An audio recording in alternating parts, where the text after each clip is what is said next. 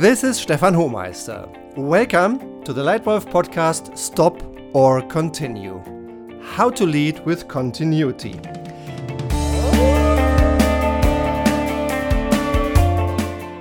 It's absolutely stunning that you're back here with all of us, exchanging ideas and insights on the topic of good leadership. I'm not sharing the truth, but I'm sharing all my expertise and perspective drawn from 30 years of practical leadership experience. In today's podcast, I will pass on my experience to benefit you as a leader, to your employees, to your company, and to yourself. And today's version is all about how to avoid being too slow or being wrong by confidently making important decisions as a leader. Now, one important element of good leadership is doing the right thing, is taking good decisions. But taking good decisions is more easily said than done, including the decision stop or continue. And you have encountered many of those situations in your business life, I assume. And you may have asked yourself the question when is it right to change? And when is it right to continue without interruption, particularly in today's fast changing world? But how do you do that now? How do you decide with a certain level of comfort and certainty whether continuity or change is the right thing to do? Here are my three best tips for you. Number one, strategy. Only change if customer need, competition, or technology in the marketplace are changing. One of the most important decisions that you as a leader are involved in is strategy. Strategy is easily said, but much more demanding to do. Some people are wrestling with what strategy actually is, and those who are clear are wrestling with how to execute it. So, where are you on this? Do you have your own company strategy, your country strategy, or a strategy for your function, for your part of the business? Are you sure you have thought about it and have made good decisions in terms of where to play and where not to play, and how to win and how not to win? Are you implementing your strategy effectively? Which, in my experience, is the most frequent area of lost opportunity.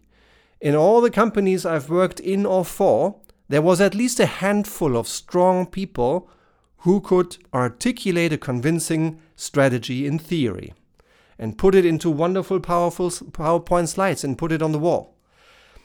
Uh, but many companies struggle to a certain extent to put that theoretical strategy into practice. So, where are you in your business strategy? If you think about your own, is it clear? If you read it out to others, do people get it? Do people understand your path to success? Do people understand your set of integrated choices that you're making in order to achieve your company's goals? And if you look at your current performance, your business performance, your results, is your strategy successful? Do you achieve your current goals? And does your strategy have a clear competitive advantage that you are leveraging in your execution? Is your strategy being well implemented? What do you think is correct in your current business situation? Should you change or continue your strategy? If you are successful, if you successfully implement, if you achieve your goals, and if there is no essential change in the marketplace, then my recommendation would be continuity. Revise your plan from time to time to keep it fresh, to keep the execution fresh and interesting for your customers and consumers. But don't change your strategy if it wins. So, my tip number one on this topic of continue or stop. how to lead with continuity is strategy. Only change it if customer need, competition, or technology changes. Tip number two innovation. Fail fast, learn fast. For more and more businesses, innovation is a key success driver because markets are evolving, changing, and particularly tech driven markets are changing incredibly fast. One fact supporting that fast change is revenues. If you look, for instance, at Apple's revenues in the first quarter of 2016. In that first quarter, Apple made about $60 billion of revenue, and 40 billion of those 60 billion, so two thirds of their total quarterly revenues, Apple made with products that were in the market for six months or less. Six months or less. So for Apple, innovation is their base business. It's their lifeline. And in order to achieve that, they need to learn fast and experiment and put their learning into practice. And a second example of a company that has now become, now in 2019, has become the world's most valuable company. It's Amazon. And when I listen to Amazon employees or to former Amazon employees, one of the many things that Amazon seems to be doing particularly well is on innovation. They test a lot of things, big things, small things. They clearly identify what they want to learn before they test. Then they test and they learn. And many of those tests probably go wrong first time around. Maybe they go wrong second time around. But some of them go right third time around. And the sum and the great execution of those many good learnings that Amazon is making, in my conviction, are one of the main reasons why Amazon is performing so well. So, my tip number two on stop or continue affects innovation. In innovation, fail fast, learn fast. And tip number three affects the most important part of your business, which is your people. Tip number three employees, quick and clear decisions, and strong feedback. In terms of continuity or stop, as far as it affects people, I observe two different evidences in the corporate world. Just last week, I've had a conversation that was really disappointing and sobering to me because it was around a young man who I have met in a leadership consulting project last year. He changed companies, and just four months after joining the new company, very unfortunately, his role has been eliminated. It's just really bad luck. It's a great guy, it's a good company, and I wonder whether that could have been anticipated, but it happened, right? So again, there is one of those people who will have to change rapidly without ever having planned for that. And that, for sure, is not a good example of continuity in employees. And the feeling is, looking across the patch, that the lifeline, the lifetime of a senior executive in any C level role seems to have eroded a little bit over the last decade. Now, one fact that seems to counter this, and which seems, which in, in fact does reassure me a little bit, comes from Price Waterhouse Coopers.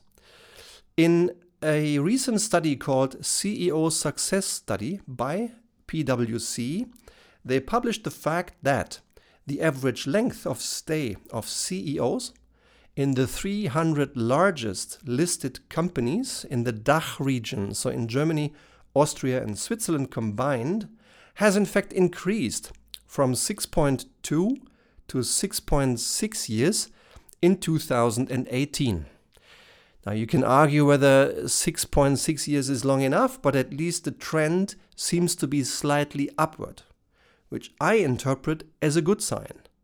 Because running an entire corporation is a role where, in my conviction, it is better to be continuous rather than changing every two or three years. Now, another situation that affects people.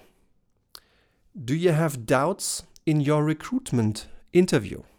And I just come off a phone based senior executive coaching session that I've had earlier this morning.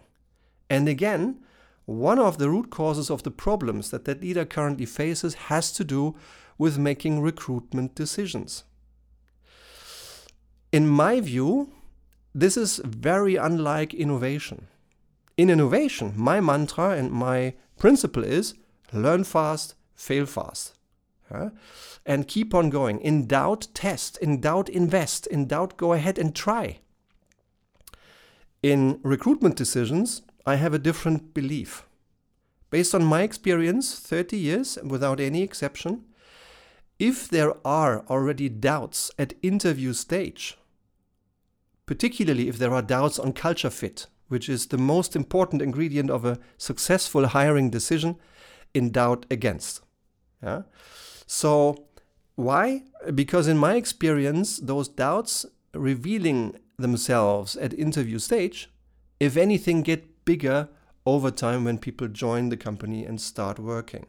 So, here, take a quick decision. If you have a, a tangible doubt in your gut feeling or a tangible gap in evidence of skills you need for that person to be successful, then my suggestion is do not hire and rather wait until the right candidate comes to your recruitment panel.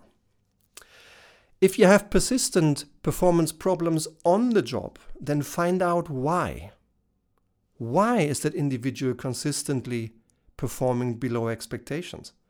Does it have anything to do with you yourself? Do you have clear, good objectives aligned with that individual? Are you giving clear, helpful feedback so that your subordinate, your, your team member understands what to improve and how?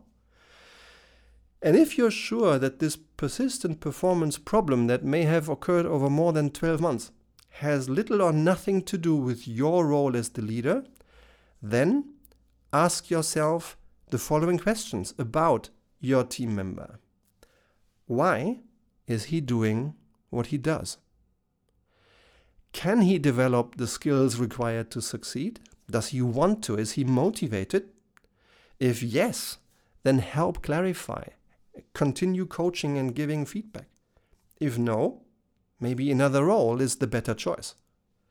If he can and wants to develop, though, then find out what's missing, give him targeted feedback, and let him feel that you only have one idea in mind. You want him to succeed. So, in summary, my three best tips on how to lead successfully with continuity. One, strategy. Only change if customer need, competition, or technology changes. Two, innovation. Fail fast, learn fast. And three, employees. Quick and clear decisions and helpful, pinpointed, effective feedback. Now, do you want to transform your company's leadership culture? Would you like to identify what are your current leadership strengths in your culture that you need to retain and what your gaps are where you need to change in order to be fit for your future and achieve your company's long term business goals? Would you like advice on how to update or upgrade your business strategy? Or do you want to implement your strategy more consistently than today? Then send me an email or give me a call. Send an email to stefan.homeister at gmail.com and we'll have a phone call free of charge to start solving your problem. Or do you want to turn your own team from a group into a high performing team? Do you want to transform your own or anybody else's individual leadership skills to the next level? Then book one of our Lightwolf seminars or request a tailored suit senior executive coaching program that's as unique as you and other individuals on this planet. Or do you just want more effective leadership tips in this podcast? Then feel free to give me a rating on iTunes and subscribe to this Lightwolf podcast. New versions, new content, new topics appear here every single week. Thank you very much for your attention and your time. Your Lightwolf Stefan Hohmeister.